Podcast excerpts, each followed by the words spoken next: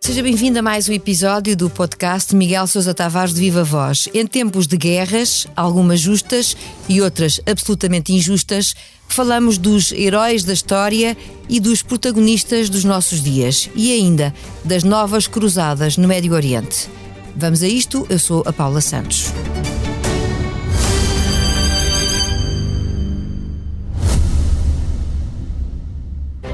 Subscrever o Expresso é ter acesso à melhor informação, a uma vasta oferta de conteúdos exclusivos e à opinião de referência. Subscrever o Expresso é tornar-se membro do nosso clube, poder ser voz ativa de uma comunidade informada e beneficiar de vantagens exclusivas. Subscreva o Expresso em expresso.pt barra digital. Expresso. Liberdade para pensar.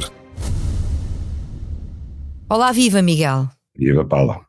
Quase três semanas depois do ataque do Hamas a Israel, os políticos ocidentais desfilam em Jerusalém e Tel Aviv, tal como já fizeram em Kiev. A comparação surge no seu artigo desta semana no Expresso. Primeiro foi o líder dos Estados Unidos, depois da Inglaterra e a seguir da França.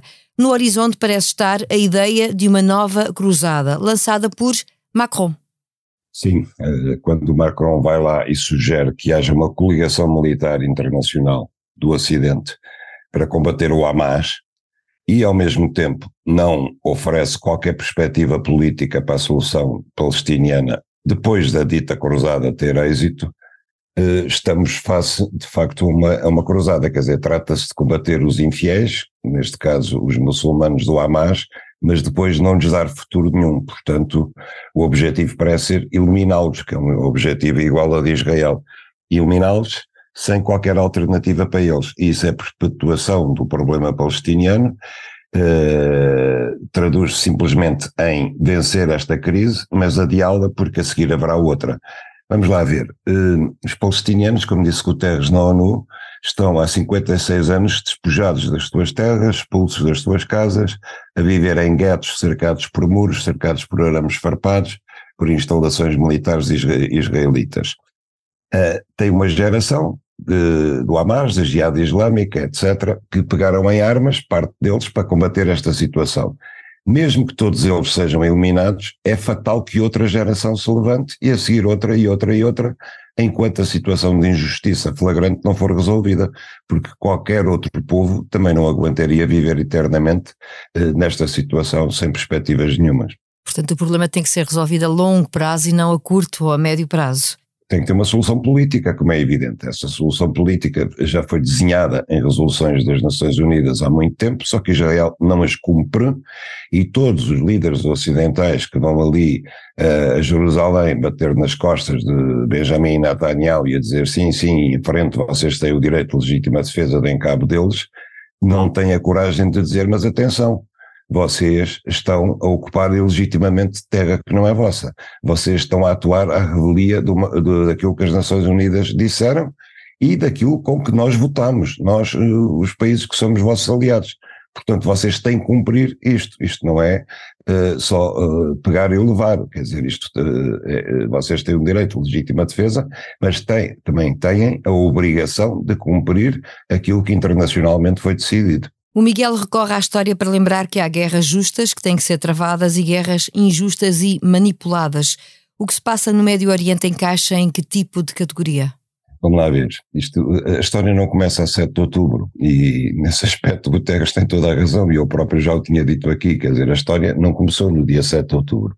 Para trás está uma longa história em que por vezes Israel foi atacado de surpresa, como começou logo em, em, em 49 com a, com a independência de Israel, Outras vezes foi Israel que levou a, a guerra aos outros, aos outros povos, como aconteceu na invasão do Líbano.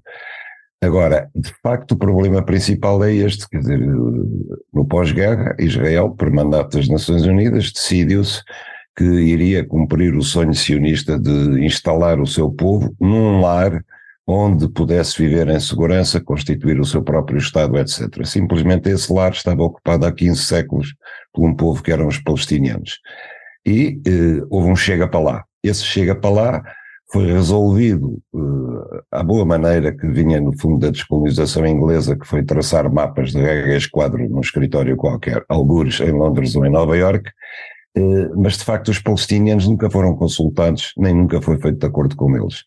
E mesmo esse mapa de partilha da Palestina nunca foi respeitado por Israel. E enquanto isso não estiver resolvido, nós teremos sempre ali uma situação de revolta permanente. Não há volta a dar. Não há volta a dar sobre isto. Os israelitas têm o direito de viver em paz. Eu penso que para um cidadão israelita também viver eternamente com medo de entrar num autocarro, porque pode haver ali um, um turista palestiniano com uma bomba que vai fazer explodir toda a gente, não é vida normal que seja aceitável nem desejável. Mas para que isso não aconteça, há um preço a pagar.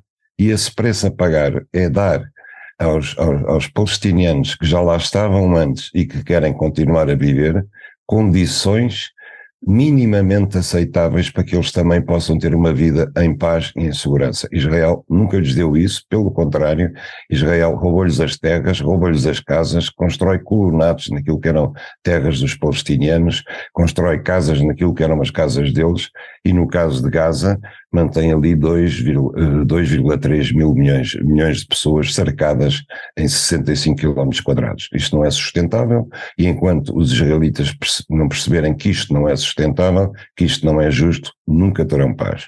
Já aqui referiu mais do que uma vez o nome de António Guterres, que tem procurado falar de paz, mas esta semana não conseguiu mais do que colocar lenha na fogueira. Tem razão o secretário-geral da ONU ao dizer que foi mal interpretado nas Nações Unidas? Ele não foi mal interpretado, ele foi interpretado como os israelitas queriam interpretar, porque aquilo que o Guterres disse, em minha opinião, é inatacável. Quer dizer, nós podemos questionar, como eu faço no meu texto no Expresso, se foi oportuno diplomaticamente Guterres dizer aquilo, na medida em que, ao dizê-lo, já sabia que ia uh, ter uma reação negativa da parte de Israel e que isso automaticamente iria sabotar as perspectivas de ter as Nações Unidas como, como intermediário do conflito. Agora, de qualquer maneira, essas perspectivas de ver a ONU como intermediário eram muito poucas, porque o único intermediário capaz ali são os Estados Unidos, como se tem visto uh, desde sempre e agora nesta crise. Israel só ouve a voz dos Estados Unidos e só os Estados Unidos é que podem funcionar ali como um mediador, nem direito de paz, mas de alguma contenção perante Israel.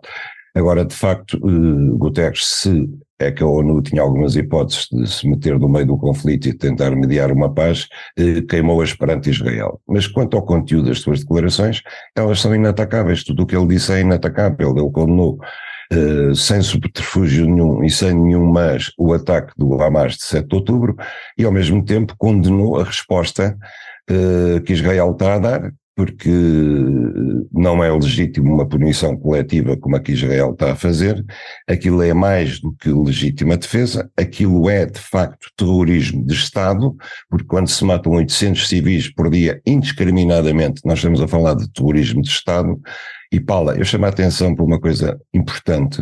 Ontem Netanyahu fez um discurso à nação israelita em que disse que já matámos milhares de terroristas com os nossos bombardeamentos.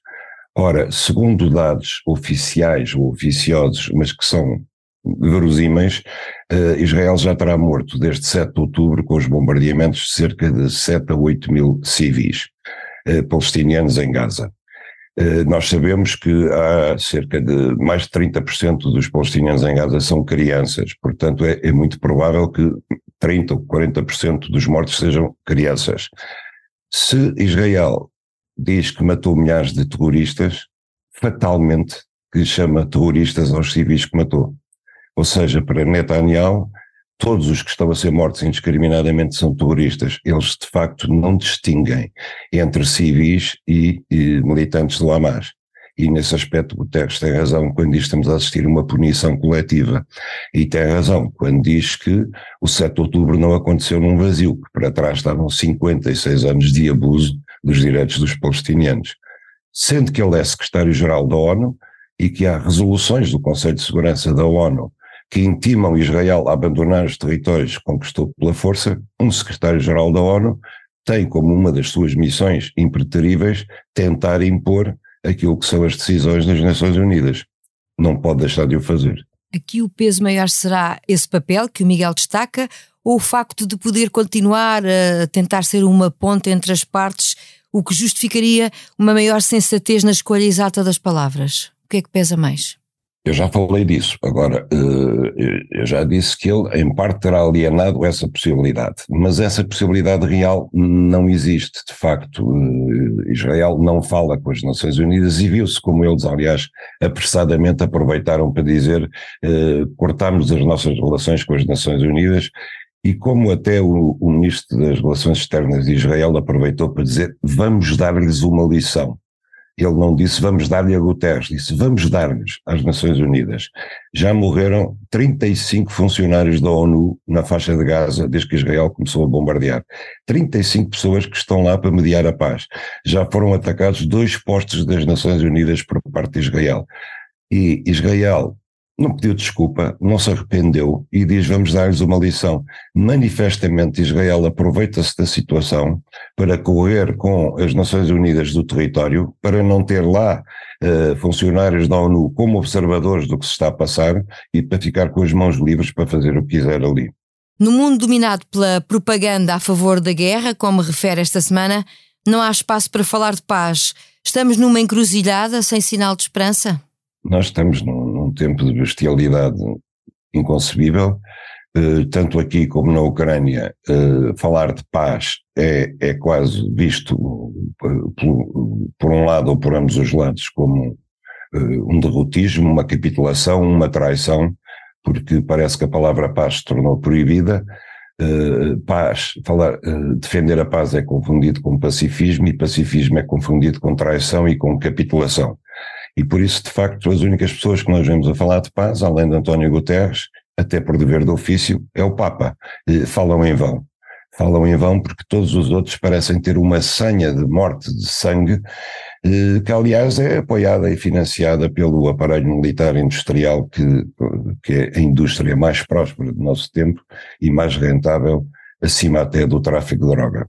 Sissoko Embalo, presidente da Guiné-Bissau, esteve em Portugal para uma visita de Estado e foi recebido e condecorado no Palácio de Belém pelo Presidente da República. Já aqui falámos algumas vezes nas condecorações do Presidente Marcelo Rebelo de Sousa.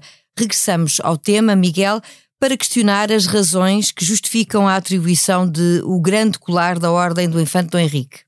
Regressamos ao tema porque Marcelo regressa sempre eh, aos maus hábitos. Eh, o grande colar da Ordem do Infante Dom Henrique exceto em situações excepcionais em que foi atribuído o grande colar da Ordem da Liberdade, uh, foi atribuído sempre, é mais alta condecoração que Portugal atribui a chefes de Estados estrangeiros.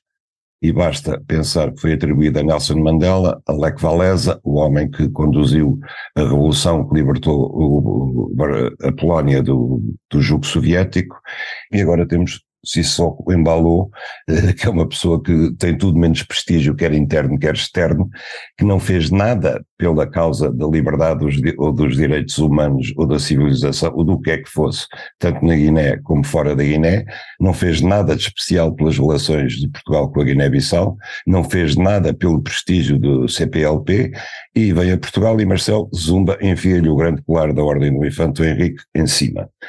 Ora, o princípio aqui, como eu já, já a Paula recordar-se-á que eu já disse, é que um Presidente da República não condecora segundo os seus gostos pessoais, as suas amizades pessoais ou as suas inclinações políticas.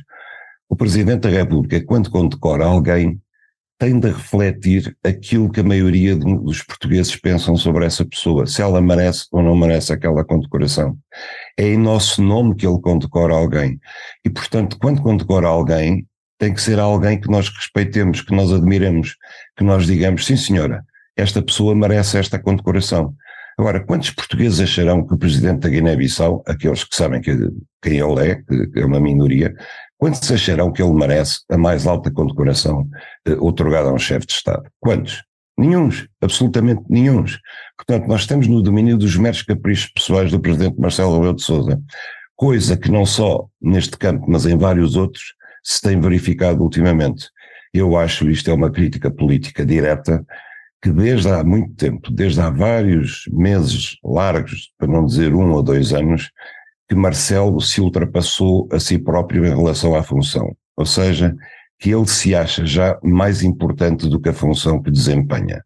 Acha-se fora do escrutínio, acha que tudo lhe é permitido e as condecorações são um bom exemplo disso. O Conselho de Governadores do Banco Central Europeu reúne-se em Atenas para debater a política monetária da zona euro e há expectativas de que o rumo da subida das taxas de juro, seguido até agora, venha a ser alterado. E é com este tema que entramos no período do improviso.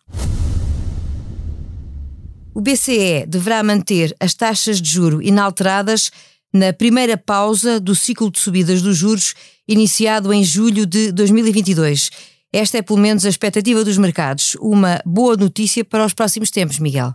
É, depois de 10 subidas consecutivas da taxa de juro, depois de ter trazido a taxa há dois anos de 0,5 negativos para 4% positivos, que é o valor a que está agora, finalmente vamos ver algum esboço de, de tréguas naquela cara de ave de rapina da senhora Lagarde, eh, não é só a cara da ave de rapina, é a mentalidade da ave de rapina que ela tem tido, independentemente de discutirmos se, se, eh, se a subida das taxas de juros era ou não era inevitável para combater a inflação, provavelmente era, agora é eh, uma espécie de atitude de prazer sádico com que ela atacava a subida das taxas de juros, sabendo que isso ia causar profundos danos às economias dos países, eh, sabendo que colocou várias economias, nomeadamente a mais forte economia europeia, a alemã, eh, na recessão, praticamente, porque a Alemanha está praticamente em recessão técnica, sabendo que isso ia ter, ia causar danos eh, terríveis para todas as pessoas que têm créditos junto à banca e que só a própria banca é que iria sair a ganhar, ela eh, tinha uma espécie de prazer sádico em continuar uh, a subir eternamente as taxas de juro, uh, fazendo suas as palavras de Mário Draghi em sentido contrário, quando Draghi disse que eu defenderei o escudo, o euro custo custar. E ela disse, eu subirei as taxas de juro, custo custar, até dominar a inflação. Finalmente vamos ter uma trégua, provavelmente as taxas de juros não voltarão a subir, mas o mínimo, de facto, que se impunha é que neste momento parassem de subir, porque com duas guerras no horizonte, com uma crise que ninguém sabe como é que vai decorrer, mas a perspectiva é péssima no Médio Oriente, com subidas do, do preço do, da, dos combustíveis, eh, o mínimo que havia a fazer de precaução era parar a subida das taxas de juros neste momento, porque senão, uh, além dos mísseis de Israel sobre o Médio Oriente, nós íamos ter aí o, o míssil do Banco Central Europeu a pegar fogo a toda a economia. Do esboço de tréguas do BCE aos heróis de guerra e aos protagonistas dos nossos dias. Chega ao fim mais uma edição do podcast Miguel Sousa Tavares de Viva Voz. A sonoplastia esteve a cargo do João Martins. Um novo episódio na próxima semana.